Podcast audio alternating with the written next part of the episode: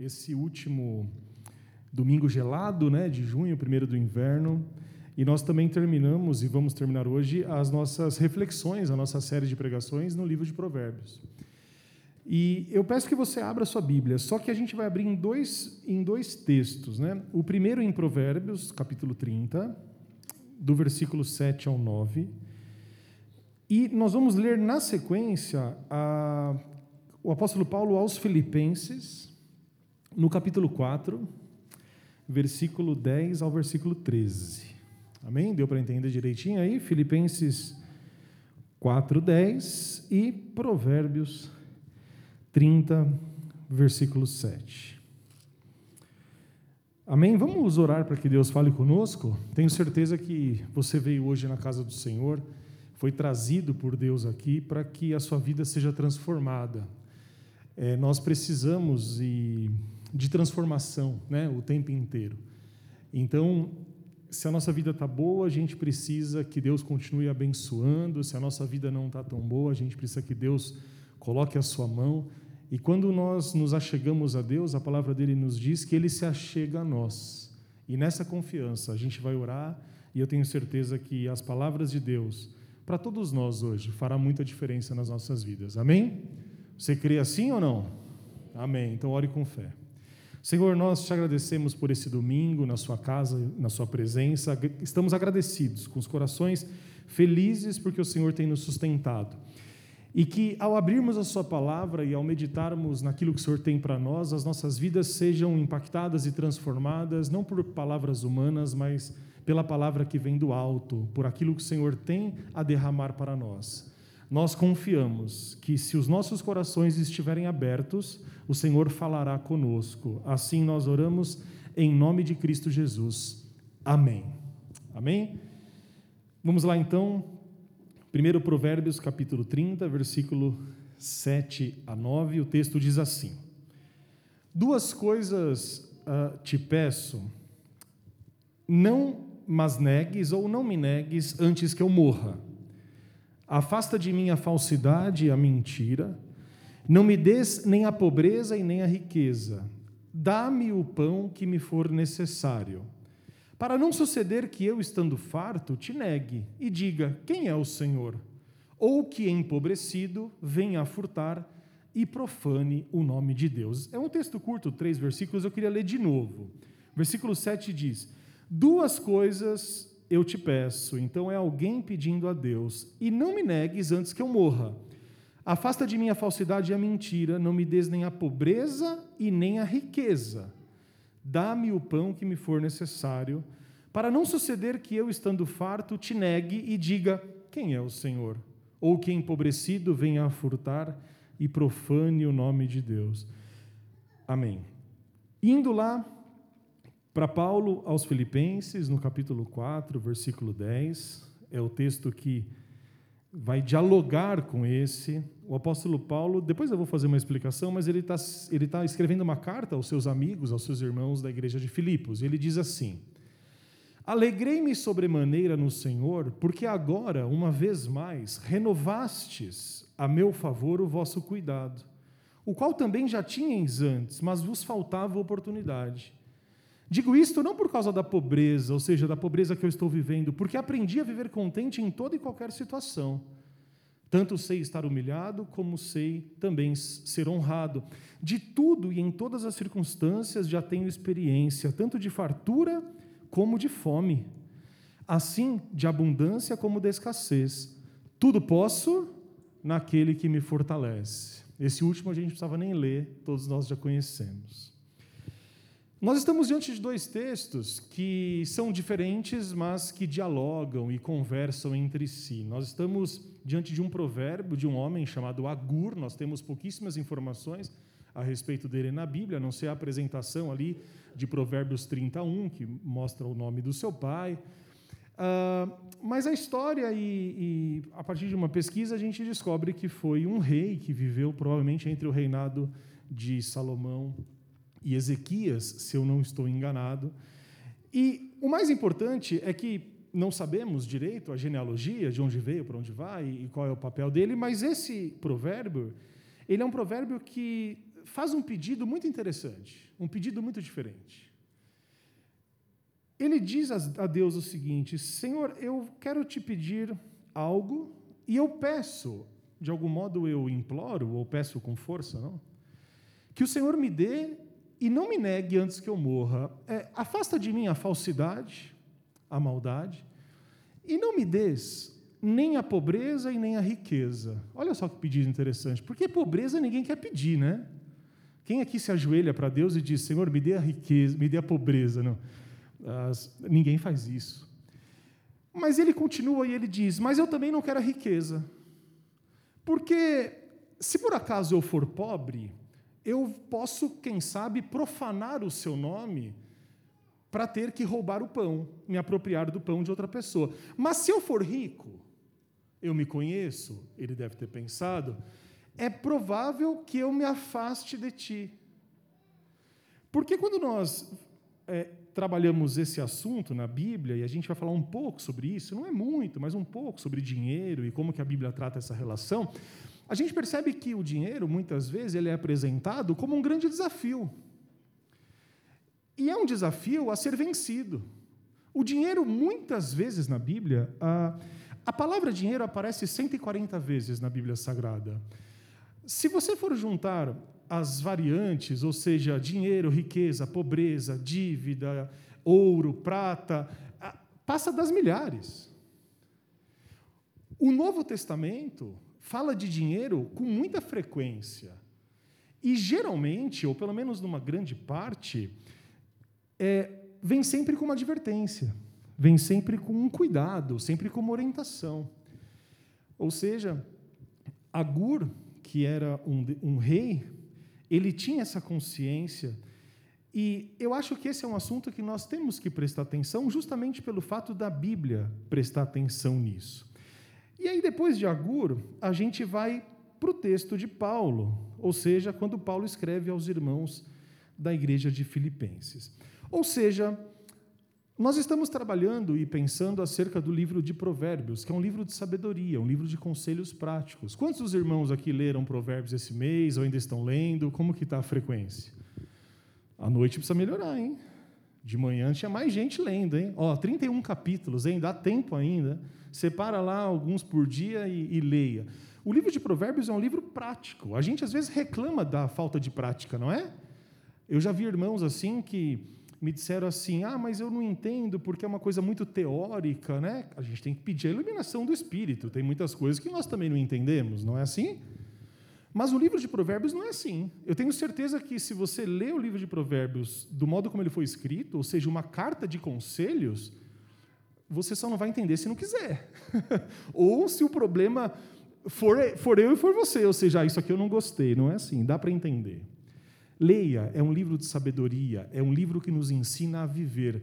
E se é um livro que nos ensina a viver, Provérbios também teria que falar sobre a relação com o dinheiro, com a relação que nós temos com os bens materiais. Mas eu acredito que tanto Paulo como o livro de Provérbios, nesse aspecto, eles falam, claro, sobre a nossa relação com o dinheiro, mas eu queria, é, ao invés de falar sobre isso diretamente, trabalhar alguns princípios que o livro de Provérbios e a história do apóstolo Paulo e as suas cartas nos deixam. Ou seja, ao invés de falarmos de dinheiro, nós podemos falar sobre algumas lições que esses dois textos que nós lemos nos mostram. Você está disposto a isso? A entender, a pensar comigo isso? Vamos lá. Em primeiro lugar, o apóstolo Paulo, nesse texto que nós lemos, quando escreve aos Filipenses, ele estava preso numa situação muito difícil, numa casa, ele, na verdade, ele estava na, num porão de uma casa em Roma. Paulo estava preso. Você sabe que a Bíblia conta que o apóstolo ficava acorrentado junto a um soldado romano, por cadeias mesmo, por correntes, 24 horas por dia. Isso significa que não havia nenhuma liberdade, muito menos qualquer privacidade. É, eu li a respeito uma época sobre isso e existia uma corrente que ela era alargada eventualmente. E talvez em algum momento ou outro, na hora de dormir, na hora de ir ao banheiro, mas nunca a corrente era solta, 24 horas por dia naquele contexto. Paulo está passando por uma situação de pouco privilégio, você concorda comigo? Qual, tudo aquilo que a gente entende como privilégio, poder ir para qualquer lugar, poder conversar com qualquer pessoa a qualquer tempo, ter privacidade, Paulo não tinha. Mas algo chama atenção nesse texto, não sei se os irmãos é, repararam. O apóstolo Paulo, estranhamente, estava contente. Porque quando você lê esse texto, você começa dizendo assim: Alegrei-me sobremaneira no Senhor. Depois o apóstolo Paulo fala assim: Olha, aprendi a viver contente em qualquer situação. Aí você fala: Puxa, o apóstolo Paulo está num país tropical, abençoado por Deus. Não, o apóstolo Paulo está preso, 24 horas por dia tendo a sua vida completamente ali é, amordaçada pelas cadeias, com dificuldades eventuais de pregar o evangelho em, em algum lugar. Mas o apóstolo Paulo diz: Eu aprendi a viver contente em qualquer situação. Do mesmo modo que Paulo, parece que Agur, no texto que nós lemos, não precisa de grandes coisas para estar satisfeito, para estar contente. Os irmãos conseguem entender isso? Paulo está numa situação difícil, miserável até. E ele está contente. Agur diz assim a Deus: Senhor, eu só quero duas coisas. Uma vida em que eu possa comer o pão, em que eu possa ter dignidade. Eu não quero pobreza e também não quero riqueza, não.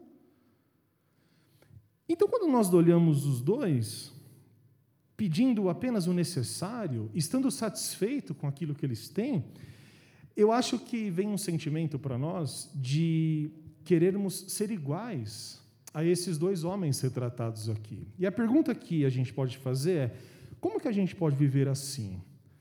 Mas viver assim como? Preso?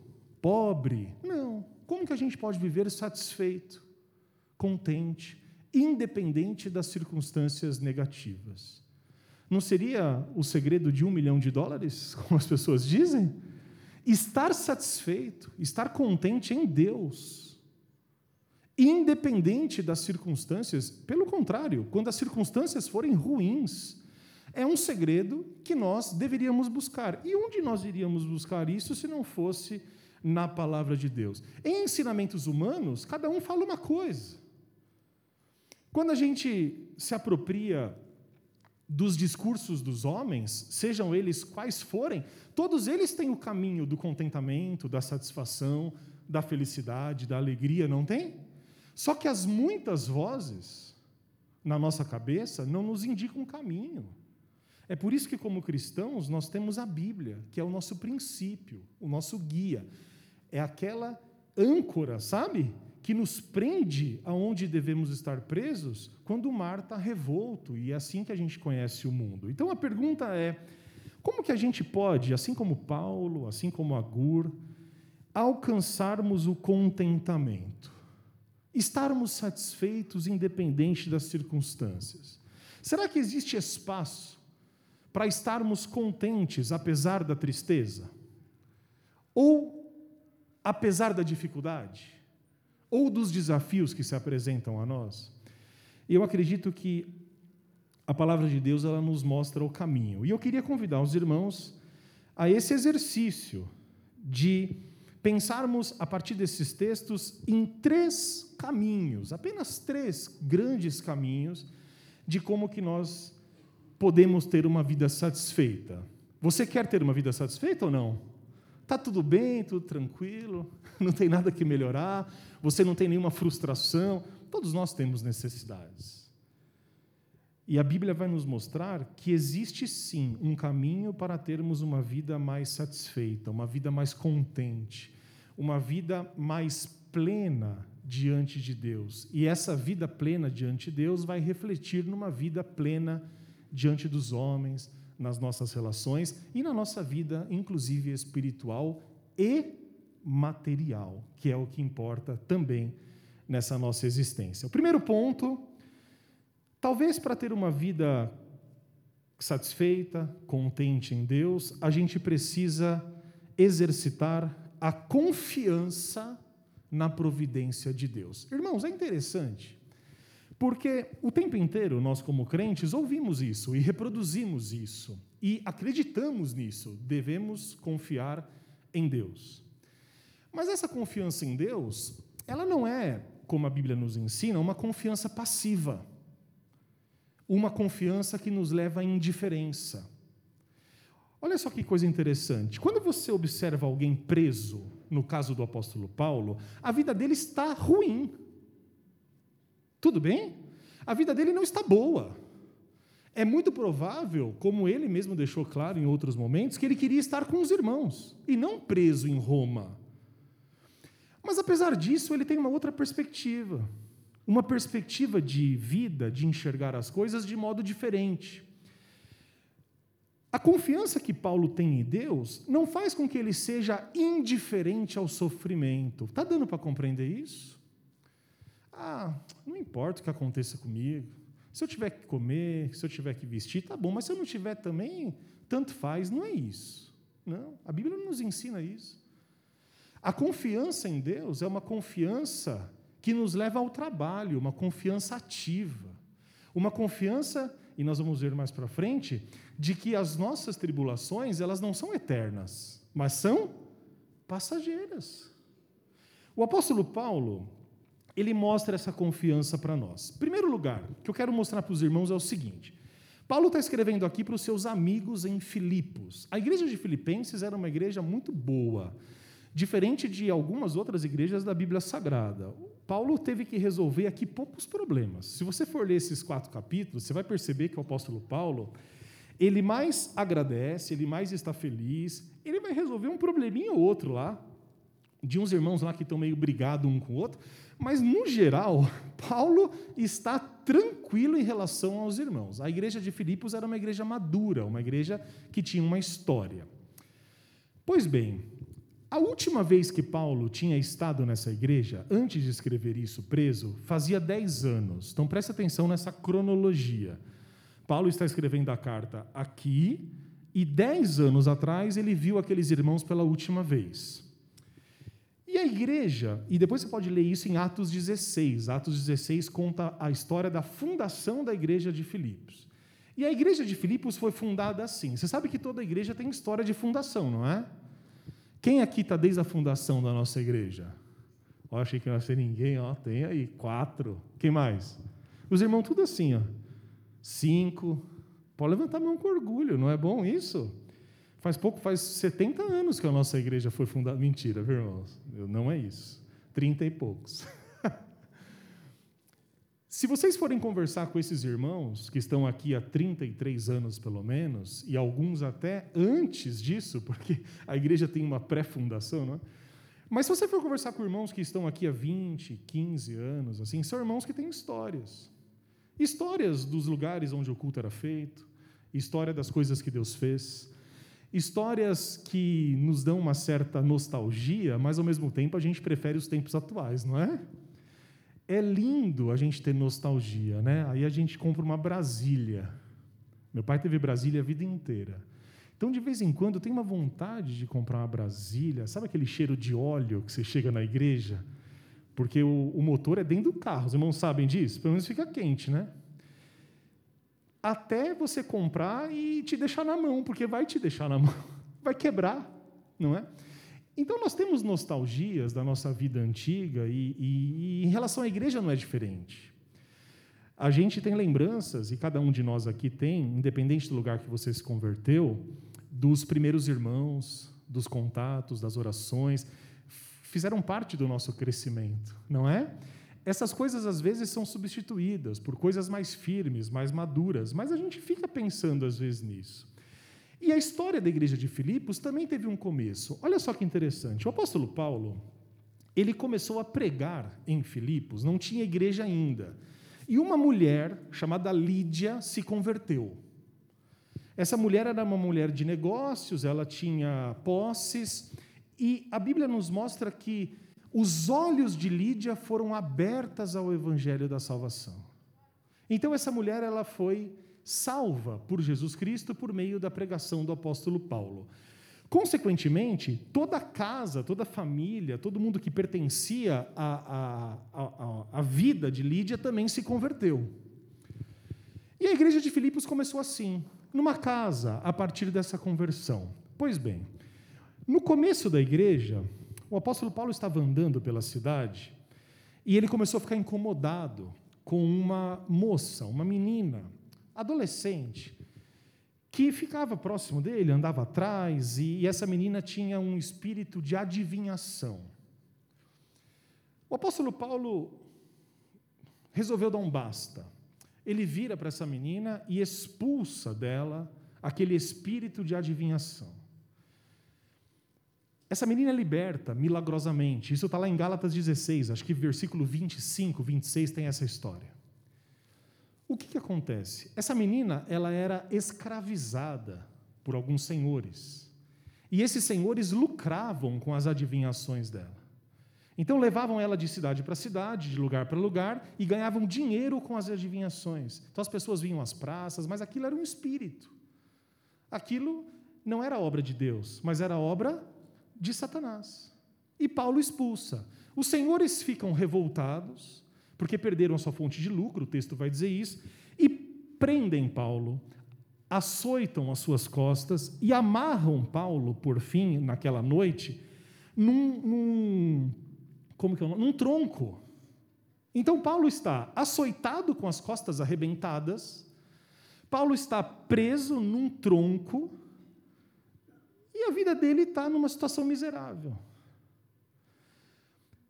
Ele chega à cidade, Lídia se converte, as coisas começam a andar bem, a igreja começa a juntar pessoas, de repente, ele traz uma palavra, aquela moça que tinha um espírito de adivinhação, ela é liberta milagrosamente, as pessoas ficam maravilhadas, só que tudo está indo bem e tudo vai para o buraco. Paulo está açoitado, acorrentado e preso.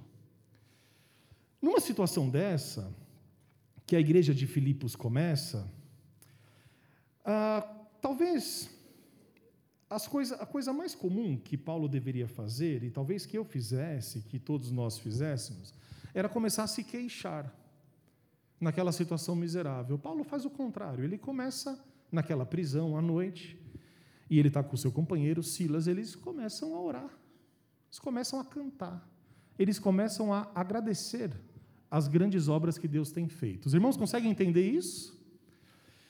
A história conta que, num primeiro momento, ah, nada aconteceu.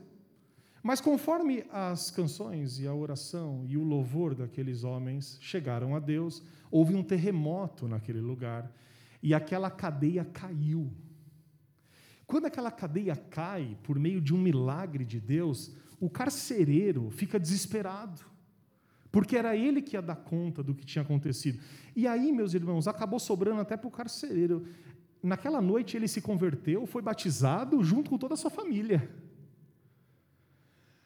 Isso é uma história tão impressionante que depois eu queria que você lesse lá em Atos 16, porque isso mostra que o apóstolo Paulo, em todas as situações, ele via a providência de Deus. E às vezes a gente desconfia de alguns discursos de crer na providência, de, de, pessoas que dizem que Deus está no controle de tudo, mas aí às vezes a gente olha para as pessoas, e a gente tem esse costume, né, e fala assim: ah, mas a vida dessa pessoa é muito boa, muito tranquila, ela nunca passou por aquilo que eu passei. E é por isso que o que Paulo escreve aqui tem uma força muito grande. Porque quando Paulo escreve, aprendi a estar contente em toda e qualquer situação, nesse momento específico, ele está preso. Está passando por dificuldades que muitos de nós nem imaginaríamos. Mas em tudo, Paulo confiava em Deus, porque ele sabia, e agora preste atenção no que eu vou dizer, que a vida dele estava nas mãos de Deus, independentemente das circunstâncias. Estão compreendendo o que está dizendo aqui? Quando as circunstâncias estão boas, Deus está no controle da minha vida, mas quando estão ruins, Deus também continua no controle das nossas vidas. É essa confiança na providência, essa certeza do cuidado de Deus que sustentou Paulo nos momentos de dificuldade.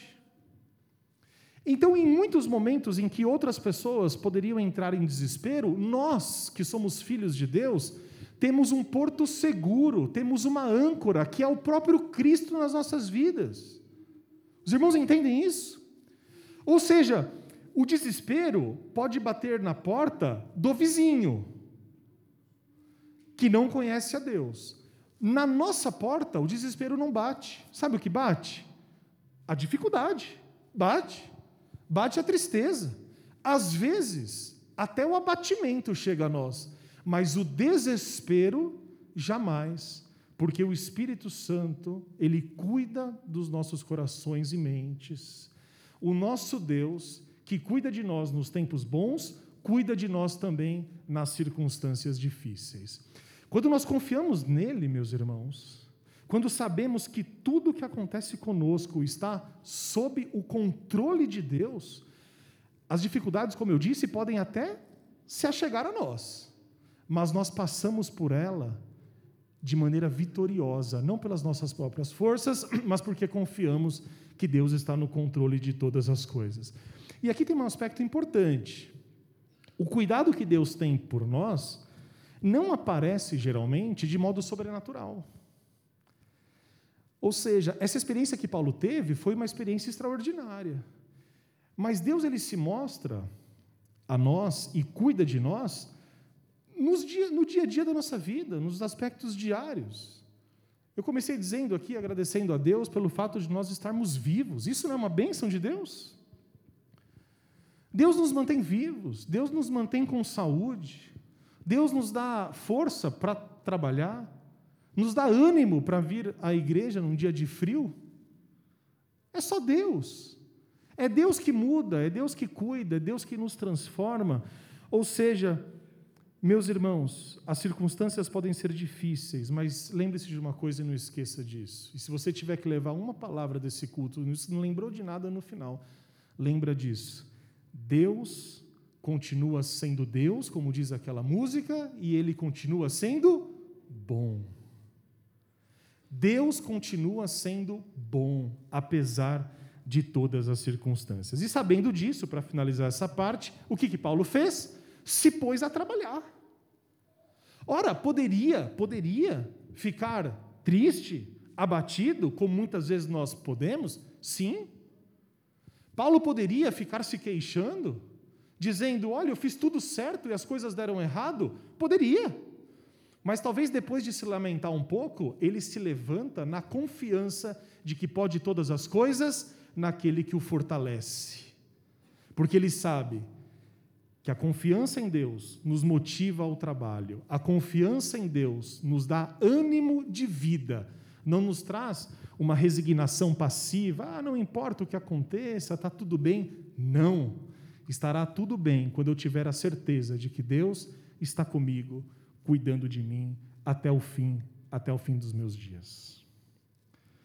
Por isso ele pôde dizer, no texto que nós lemos, irmãos, aprendi a viver contente em toda e qualquer situação.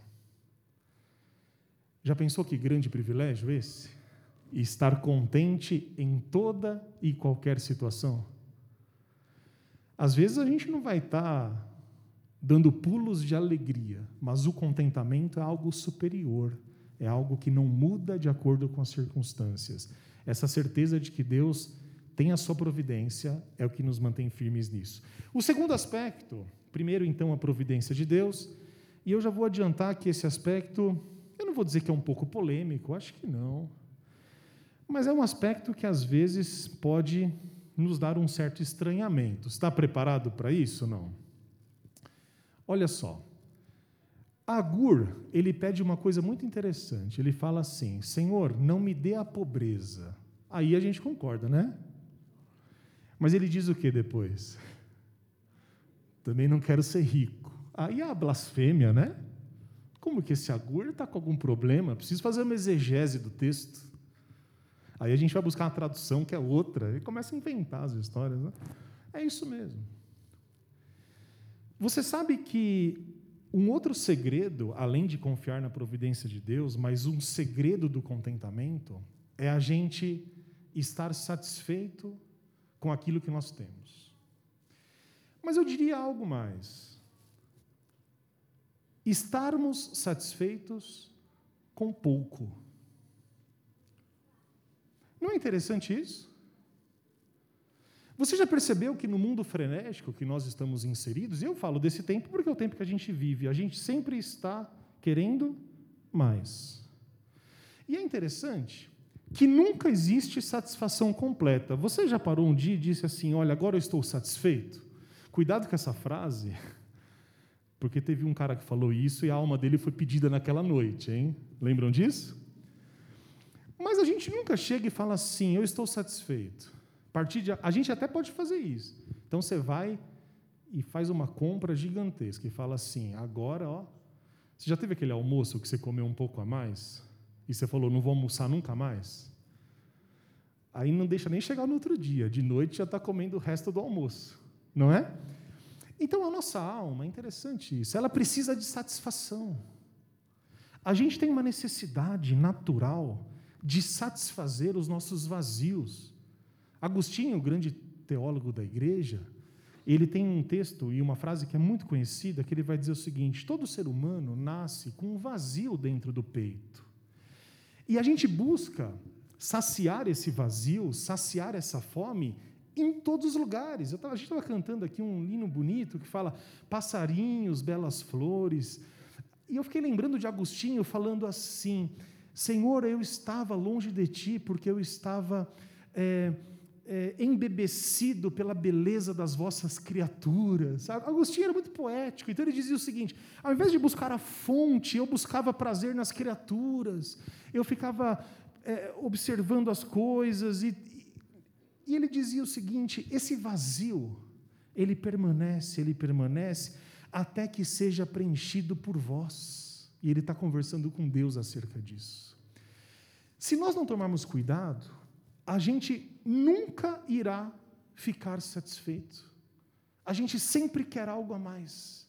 A gente sempre quer coisas a mais. A gente sempre quer realizações a mais. A gente sempre quer. A gente tem desejos de ter coisas e, e, e, de, e de acumular e de. E a nossa alma, ela vai ficando cansada, ela, ela, ela vai ficando esgotada você já passou um dia de excesso em rede social? Você sabe do que eu estou falando? É aquela ressaca, é aquela, aquela sensação de que não fez nada e o dia passou e você ficou 12 horas no Instagram. E eu não estou demonizando isso, acho que pode ser uma bênção, e tudo que é usado com moderação, mas eu estou falando de, dessa, desse desejo de saciedade que não vem, que não vem, que não vem. E aí o apóstolo Paulo, ele escreve assim para os irmãos lá em Filipos: Meus irmãos, eu tenho tudo o que eu preciso. Paulo diz assim para eles: Eu estou satisfeito, estou feliz pelas coisas que vocês me mandaram, porque Paulo estava passando por dificuldade financeira, não? E os irmãos de Filipe ajudaram eles.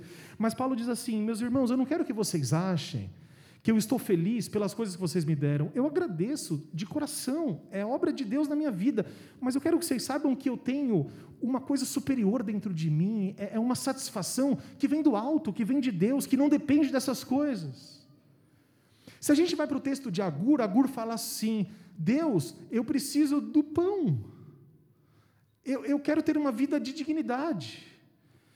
Quando a gente lê esses textos e a gente vê Jesus, por exemplo, no Sermão do Monte, falando sobre a solitude da vida, ou, ou solicitude da vida, quando a gente está preocupado com as coisas, Jesus vira e fala o seguinte: calma, para, observe os pássaros, eu cuido deles, observe, observe os lírios do, do, dos campos, nascem, morrem, mas eu cuido deles o tempo inteiro, quanto mais eu não vou cuidar de vocês. E aí, quando a gente vê Jesus falando isso, a gente percebe que, basicamente, nós temos três grandes necessidades materiais, não é? Se você tiver que resumir todas as suas necessidades: alimentação, abrigo e roupas, vestimentas. É claro que temos mais necessidades do que isso. Essas são as necessidades básicas. Para que a gente tenha essas coisas, precisamos de trabalho. Existem outras necessidades. E a gente vive numa época, como eu disse, que as necessidades, elas cada vez mais aparecem. Então, a necessidade de um irmão aqui não, não precisa ser a do outro. Nós temos necessidades diferentes. Mas o princípio é que a palavra de Deus, ela nos ensina que a gente pode ter uma outra perspectiva sobre a vida. E aqui eu acho que é importante a gente prestar atenção. O evangelho de Jesus Cristo, ele nos leva a transformações diárias na nossa vida. E o evangelho de Jesus é tão maravilhoso, porque eu costumo chamar do evangelho das segundas chances. Não fui eu, obviamente, que inventei o termo, mas é algo que eu me apropriei o Evangelho de Jesus é o Evangelho da conversão. É o Evangelho que te tira do caminho errado e te coloca na rota certa. O tempo inteiro nós temos chance de melhorar, de se transformar. E uma das coisas que esse texto nos ensina, e o texto que nós vamos ler agora também do apóstolo Paulo em Timóteo, é que, como crentes, nós temos de ter uma outra perspectiva de vida. É incompatível, meus irmãos, que nós, segundo Jesus Cristo, estejamos perdendo a nossa vida em busca de satisfação que não virá. É inconcebível, é uma pena que nós percamos o nosso tempo, a nossa existência, unicamente atrás de coisas temporais, de coisas perecíveis. Porque não é isso que a Bíblia nos ensina. O que a Bíblia nos ensina é que tudo o que nós temos vem de Deus. Que aquilo que Deus nos dá é bênção para as nossas vidas. Nós devemos ser, inclusive, bons mordomos. Sabe o que significa ser bom mordomo? Que nós não somos donos de nada e a gente tem que cuidar bem daquilo que é do outro. Você já pegou um carro emprestado? É isso que eu estou dizendo. Você não cuida mais do seu carro, mais do carro do, do vizinho do que do seu? Você sabe que você não pode bater, você sabe que você tem que cuidar, porque aquele carro é dele. Se a gente começa a entender que a nossa família, os nossos bens, o nosso trabalho, a nossa igreja, os nossos irmãos são dados por Deus para que a gente cuide deles por um tempo breve da nossa vida, a gente não vai ter uma outra perspectiva? Só que como que a gente vai pensar assim se a gente não tem a perspectiva bíblica da eternidade? E aqui eu queria ler com os irmãos o texto lá em 1 Timóteo, abram por gentileza no capítulo 6, versículos 6 a 10. Já vou adiantar uma coisa, presta atenção aqui, ó. Eu não vou nem explicar esse texto, não é nem necessário. E, na verdade, eu não tenho nem capacidade. Acho que é um texto que Deus pode ministrar a cada coração de modo diferente. Peça a Deus para que Deus ministre ao seu coração o que Paulo está dizendo aqui a mim, a você, a partir do que ele disse a Timóteo. Eu vou dar uma explicadinha depois, tá bom? Mas basicamente eu não vou explicar. Diz assim o texto, 1 Timóteo, primeira carta de Paulo a Timóteo, 6, versículo 6, a gente vai ler até o 12. Olha só o que Paulo diz assim ao seu discípulo Timóteo. De fato, grande fonte de lucro é a piedade com o contentamento. Porque nada temos trazido para o mundo, nem coisa algumas alguma podemos levar dele. Tendo sustento e com que nos vestir, estejamos contentes. Ora, os que querem ficar ricos caem em tentação e cilada, e em muitas concupiscências insensatas e perniciosas, as quais afogam os homens na ruína e perdição. Porque o amor do dinheiro é a raiz de todos os males, e alguns nessa cobiça se desviaram da fé e a si mesmos se atormentaram com muitas dores. Tu, porém, olha só o conselho que ele dá: ó homem de Deus, foge destas coisas. Antes, segue a justiça, a piedade, a fé, o amor, a constância, a mansidão. Combate o bom combate da fé. Toma posse da vida eterna, para a qual também foste chamado e de que fizeste a boa confissão perante muitas testemunhas. Olha texto. Olha que conselho. Timóteo, que estava recebendo esse conselho, era um jovem pastor. Era um homem que ocupava, de certo modo, uma posição de destaque, que para muitos se transforma numa posição de domínio e de poder. A tentação que Timóteo tinha é uma tentação que nós podemos enfrentar em algum contexto da nossa vida. É uma tentação de ter melhores posições diante dos homens. Uma tentação de buscar satisfação, legitimidade, poder a partir dos aspectos humanos.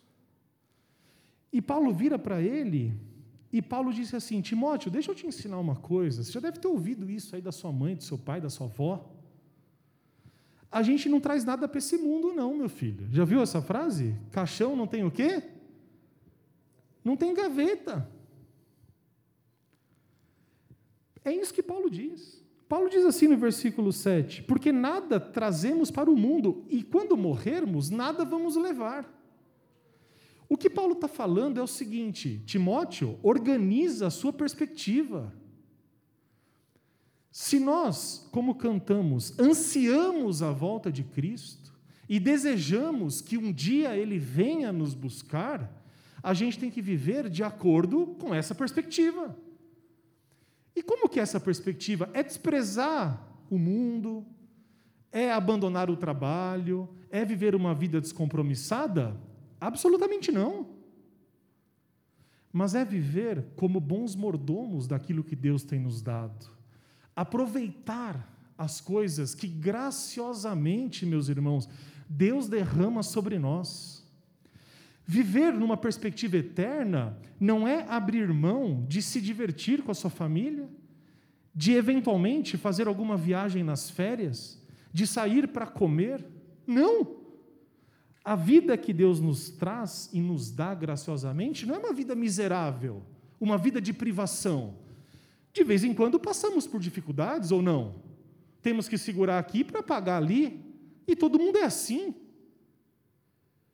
Mas a vida que Deus nos dá, a graça que Ele nos dá, é muito mais do que aquilo que a gente precisa se a gente for parar para pensar. E a gente sempre está querendo mais, e a gente sempre está reclamando, e a gente sempre está sem satisfação e contentamento. E por quê? Porque esse vazio que está dentro da gente precisa ser preenchido. Porque a gente tem um vazio que a gente busca no consumo, que a gente busca em relacionamentos é, tortos por aí. A, a, a gente quer satisfazer esse vazio de modo diferente. E aí Paulo vira para Timóteo e fala assim: Timóteo, tendo sustento e com que se vestir, olha só que interessante, esteja contente, esteja satisfeito. E aí Paulo faz um exercício aqui que eu acho que é muito legal é um exercício prático. Sabe o que, que a gente faz? A gente fala assim: ó, você quer provar um argumento para alguém e a pessoa não está acreditando muito. O que, que você faz? Você fala assim: lembra daquele seu vizinho? Não é assim? Começou assim, hein? A gente tem que falar isso para pessoas que começam a relativizar o uso de bebida alcoólica. Eu acho que isso é interessante. Porque, como igreja, nós temos uma posição de que a bebida alcoólica não é compatível com a vida do cristão. Mas eu entendo e concordo, não concordo, mas eu entendo que existem igrejas e lugares em que isso é um pouco mais relativizado. Mas aí existe uma coisa chamada experiência. Existe uma coisa chamada bom senso. E a experiência e o bom senso diz que o alcoolismo no nosso país é uma praga que destrói famílias. E talvez você aqui seja uma pessoa que foi vítima disso. E aí, alguém vem relativizar essa questão e as pessoas são livres para interpretar a Bíblia da maneira que quiserem. Mas a experiência que todos nós aqui temos de acompanhar pessoas que tiveram a vida destruída por conta do vício do álcool, por exemplo, é algo que precisa ser lembrado. E se você for honesto, você vai lembrar e você vai conhecer pessoas que tiveram a vida destruída porque começaram relativizando uma verdade bíblica.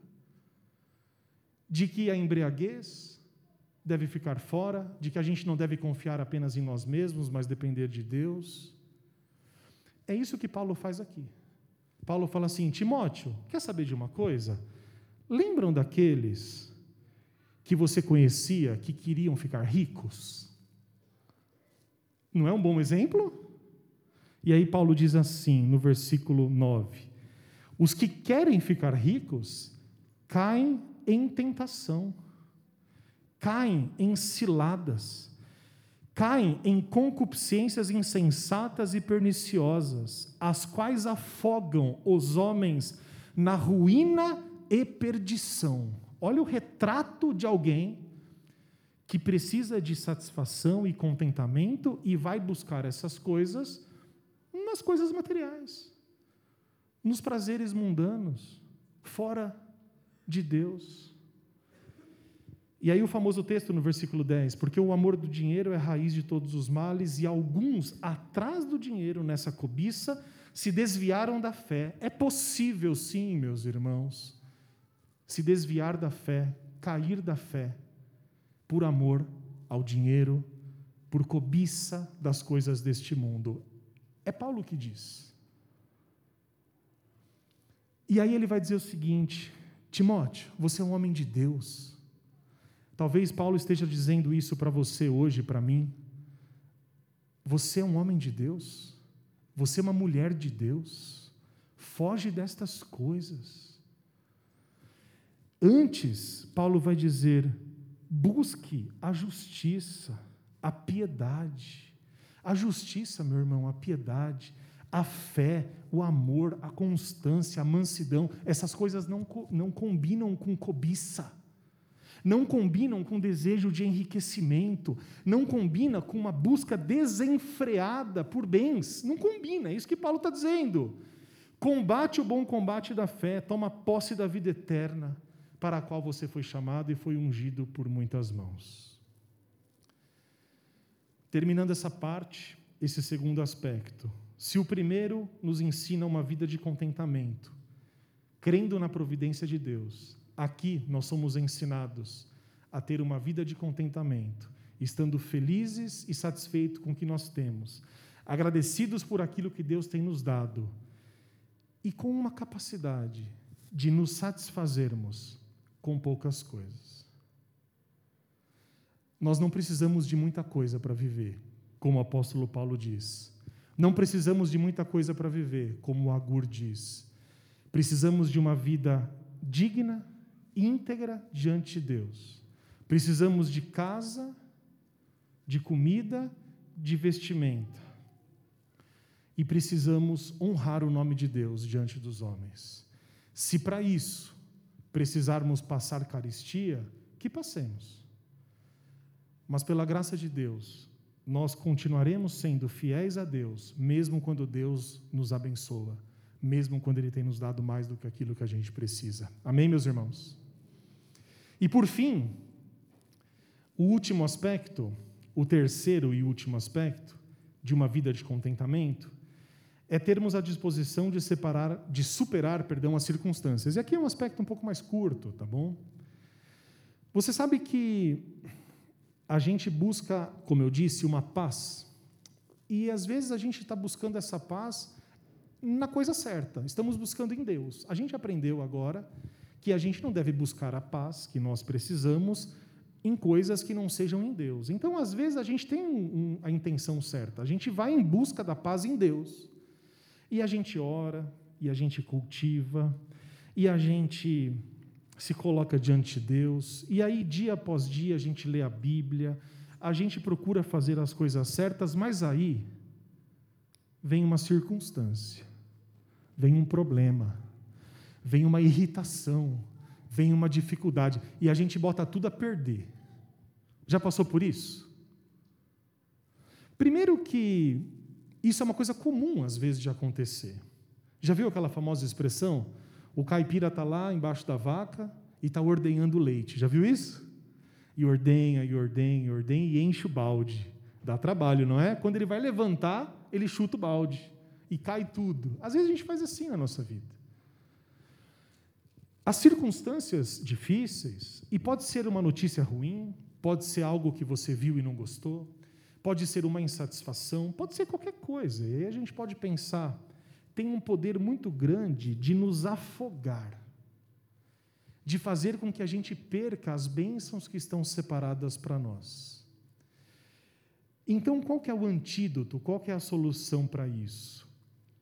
Meus irmãos, se a circunstância ruim vier, se a aflição aparecer, existe um nome que está acima de todo nome, que é o nome de Cristo Jesus. Você sabe que tudo dependerá, como eu disse, da nossa perspectiva. O que significa perspectiva? É um modo de você enxergar as coisas. Se você enxerga as coisas de modo terreno, a sua perspectiva vai ser humana, vai ser terrena. Se você enxerga as coisas sob a perspectiva de Deus, você vai enxergar de uma outra maneira. Você concorda comigo?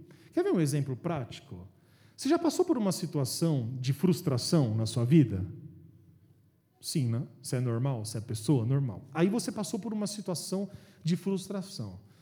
Não deu certo fazer um negócio, um relacionamento não deu certo, a pessoa que eu gostava me deixou e tudo mais. Aí passa alguns anos. Às vezes passa uma semana, mas às vezes passa uns anos. Aí você olha para trás e você fala assim: olha do que Deus me livrou. Já passou por isso? Não? Tomara que ninguém fale isso da gente, né? Olha do que, olha essa situação, olha esse negócio, olha esse relacionamento, olha esse emprego que eu queria tanto e eu não entendi porque não aconteceu. E aí você vai descobrir que aquilo não te levaria à benção, mas te levaria à ruína. Só que na hora que a gente está passando, a gente tem que ter fé, porque a gente não está enxergando o futuro. E é por isso que a gente vive, segundo o apóstolo Paulo, não por aquilo que a gente vê, mas por aquilo que a gente espera, por aquilo que a gente crê. Se a gente tem uma perspectiva eterna, se a gente olha para o alto e não para a terra nesse aspecto, se a gente espera que Deus tem o controle da nossa vida, se a gente confia que a vontade dele a nosso respeito é boa, perfeita e agradável, a dificuldade, a frustração batem a porta. Mas a gente não se desespera, a gente para e diz assim: eu queria, não aconteceu. Glória a Deus, porque ele tem algo melhor para mim. É essa a perspectiva de Paulo. O apóstolo Paulo ele vai dizer em Colossenses 3 o seguinte: Pensai nas coisas lá do alto e não das que são aqui da terra. Ou seja, tentar olhar sob a perspectiva de Deus. Mas a gente não consegue olhar sob a perspectiva de Deus, porque o olhar de Deus é muito diferente do nosso, mas a gente olha pela perspectiva da fé. Eu não sei, eu não entendo, eu coloco nas mãos de Deus e Deus me levará a águas tranquilas, a caminhos de paz, a veredas de tranquilidade.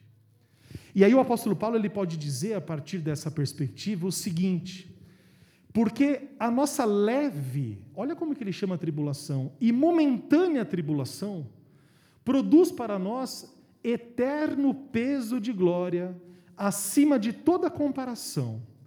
Não atentando nós nas coisas que se veem. Olha só. Eu não vou ficar preocupado com aquilo que eu vejo, mas nas coisas que não se veem. Porque as que se veem são temporais e as que não se veem são eternas. Quando Paulo ele explica isso, ele está dizendo assim: meus irmãos, as coisas que nós vemos, as dificuldades, os desafios, as tristezas, angústias, frustrações e tudo aquilo que nós não queremos viver, essas coisas elas passam. São coisas temporais, são coisas passageiras. Mas aquilo que Deus tem separado para cada um de nós virá como uma recompensa eterna. E ele vai dizer que não tem nenhuma comparação com a tribulação leve e momentânea que você está passando. Talvez a gente se desanime um pouco, porque esse texto ele traz um contexto, e o hino que nós cantamos também traz, de que a nossa recompensa eterna ela se dará somente no céu. O que já seria grande coisa, não? Imagina o que é vivermos uma vida de frustração, de dificuldade, de doença, mas uma vida comparada à eternidade muito pequena. Já seria uma bênção. Mas Deus ele é tão gracioso e tão misericordioso que a nossa eternidade, como nós aprendemos no domingo passado, já começou. A nossa vida é uma preparação para a nossa casa que nos aguarda, que nos espera. E se essa vida que nós estamos vivendo é uma preparação para o céu, Deus já está derramando sobre nós as bênçãos que nós vamos gozar completamente no céu. Sabe o que isso significa? Que o reino de Deus, que é um reino de paz, um reino de justiça, de dignidade, um reino de fé, um reino de amor, um reino só de coisas boas, já está sendo implementado por meio das nossas vidas. Já foi implementado por meio do sacrifício de Cristo Jesus. E sabe qual é a consequência disso? E acredite, qualquer situação que você esteja enfrentando nessa vida, ela vai passar. Ela não é para sempre. E a recompensa que Deus tem separado para você, você experimentará em breve, ainda nessa vida. Porque Jesus disse: Eu vim para que vocês tenham vida e vida em abundância. E quando Jesus diz isso, ele não diz exclusivamente em relação à vida eterna, porque senão nós faríamos uma separação. Não, a nossa vida já está nas mãos de Deus, já está separada para a eternidade. É a partir de agora que Deus me abençoa, que Deus me transforma e que Deus derrama sobre mim as bênçãos que eu tanto desejo, que eu tanto espero. Portanto, para terminarmos, eu espero que a gente possa levar para as nossas vidas, eu acredito, esse mês todo que nós falamos sobre o livro de sabedoria, né? que a gente possa levar os ensinamentos de sabedoria para as nossas vidas. E tudo isso que nós conversamos, eu acredito que possa se resumir em três pontos, como foram tratados: confiança na providência de Deus. Deus está no controle das nossas vidas. Meus irmãos, menos ansiedade e mais confiança na providência de Deus. Fale isso aí para você mesmo. Menos ansiedade, menos medo do futuro menos pensamentos que me levam a incertezas do que vai acontecer amanhã e mais confiança na providência de Deus, porque Ele te ama e vai cuidar de você até o fim. O segundo aspecto, menos coisas e mais pessoas na sua vida. Amém? menos coisas, menos acúmulo, menos desejos de ter, menos consumo e mais espaço para comunhão com os irmãos e com Deus. A palavra de Deus é uma palavra prática, olha para a sua vida, olha para o seu cotidiano, olha para aquilo que Deus te deu, fique satisfeito com aquilo que Deus tem te dado. Agradeça a Deus, fala: Senhor, eu tenho tanta coisa que o Senhor tem me dado. Quem sabe dessas coisas que o Senhor tem me dado, eu não posso abençoar outras pessoas. Quem sabe eu não posso destralhar o meu guarda-roupa. Sabe aquela cama que você desmontou faz 15 anos? Eu tenho uma dessa atrás de um guarda-roupa lá em casa e eu, depois a gente conversa. Eu estou pensando em. Ela está boa ainda, a gente vai usar, mas olha, Sabe aquela cama, aquele móvel que você deixa no quintal, mofando? Sabe aquela jaqueta? Que a gente está passando esse frio, não é? Só que a gente passa muito calor. Vocês se lembram do calor, como que é? Esses dias eu fui pegar uma jaqueta minha, estava tudo, tudo mofada, estava tudo... Tive que colocar no sol, limpar, lavar. E aí você fica pensando, claro, tem coisas que nós necessitamos, não é? Mas tem coisas que a gente não necessita, a gente tropeça nas coisas. A gente compra coisas e compra coisas e compra coisas, porque o espírito desse mundo é o espírito do consumo desenfreado. Um dos frutos do espírito é o domínio, o domínio próprio. E a gente sempre fala assim: não, eu não brigo com ninguém, não bato ninguém no trânsito, então eu tenho domínio próprio. Não é só isso. Domínio próprio é a gente parar, pensar e não clicar. E é um desafio para todos nós pela facilidade. E não é só a facilidade da compra, do consumo, não é isso. Eu estou falando de pessoas que têm mais dinheiro, pessoas que têm menos, independentemente da nossa situação. Tem pessoas que passam por momentos difíceis de finanças. Claro. E se endividam. E gastam sem necessidade e é uma bola de neve, e isso causa desestrutura, desestrutura familiar, e as pessoas brigam, e a gente não tem paz, e aí fica fugindo, e não é essa vida que Deus quer para nós, meus irmãos. A gente precisa de uma vida de contentamento, de uma vida de satisfação, e isso é um desafio para todos nós. A propaganda está aí, a rede social está aí, o tempo inteiro o mundo dizendo: você precisa disso, você precisa daquilo. Voltemos à Bíblia, à simplicidade do Evangelho. Não significa abrir mão de coisas que você gosta, coisas úteis que te trazem lembranças. Não. Mas é abrir mão do excesso é abrir mão daquilo que pode abençoar outra pessoa, é ter a disposição e a liberalidade de coração de dizer assim: Deus tem me abençoado, então eu vou abençoar o meu irmão que tanto necessita. Irmãos, quando a gente faz isso, em primeiro lugar, Deus nos abençoa. A palavra de Deus nos diz que um coração liberal agrada a Deus e Deus retribui. Segundo lugar, abençoar quem precisa, principalmente num tempo que nós vivemos, traz grandes bênçãos àquela pessoa e também grande contentamento e satisfação a nós. Que Deus nos ajude a termos cada vez menos coisas desnecessárias, menos desejos incontroláveis e mais relacionamentos com uns, uns com os outros e mais relacionamento e comunhão com Ele. E por fim, e aí é o terceiro aspecto mesmo, só o resumo, se a gente confiar em Deus e se a gente continuar firme em Deus, as circunstâncias não vão nos abalar.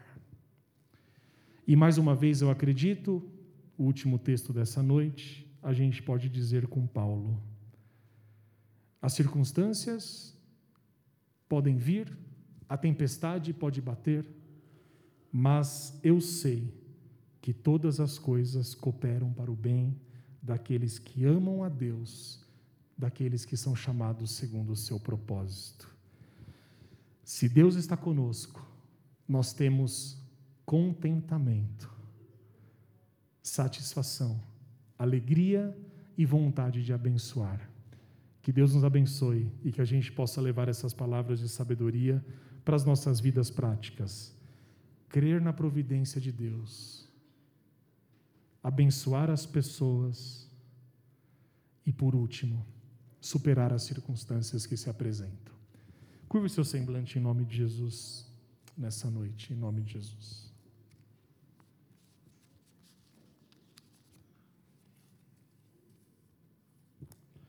Com semblante curvado, eu creio que nós podemos fazer uma oração todos juntos.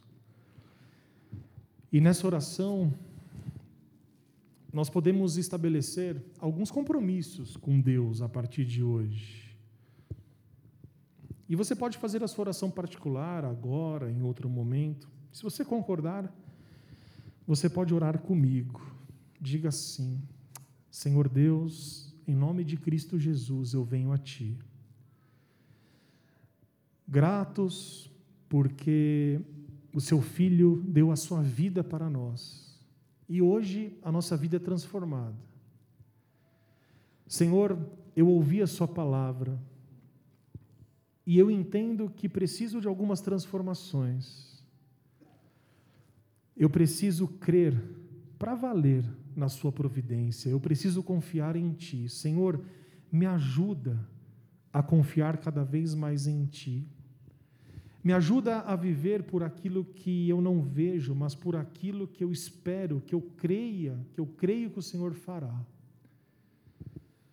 Também, Pai, ajuda-me a buscar satisfação não nas coisas, mas em Ti. Porque eu admito que temos um vazio dentro de nós e que precisamos de satisfação, de contentamento. E quantas vezes, ó Pai, temos buscado esse contentamento nas coisas, no consumo, nos relacionamentos, que a gente possa cada vez mais buscar satisfação em Ti, contentamento em Ti e agradecê-lo todos os dias por aquilo que o Senhor tem nos dado. E por fim, Pai, quando as circunstâncias vierem, quando a tempestade bater, que a nossa casa seja como aquela feita na rocha, que ela permaneça firme e inabalável, porque o Senhor é a rocha, o Cristo Jesus é a rocha, é a pedra angular, aquela que sustenta a nossa vida. Assim nós oramos, agradecidos porque mais uma vez o Senhor tem nos sustentado. Em nome de Jesus. Amém.